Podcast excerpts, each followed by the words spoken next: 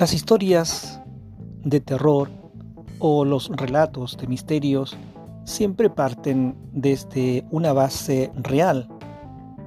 Puede ser una simple anécdota, la cual comienza a adornarse a través de los distintos hablantes que participan en su divulgación.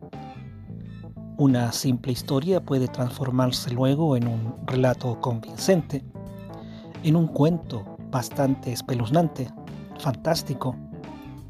Y este tipo de relatos y cuento posteriormente puede llevar al desarrollo de un guion televisivo, cinematográfico y, por qué no, a una novela.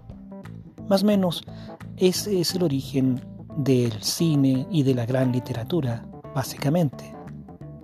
Los relatos, los cuentos y las novelas siempre parten de episodios de la vida real de sus autores, que combinados con diferentes situaciones, tanto personales y colectivas, comienzan a amasarse en un discurso dialéctico y bien definido por el escribiente.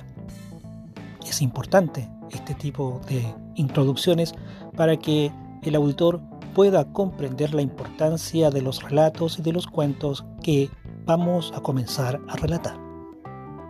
Sean todos bienvenidos a mis lecturas favoritas.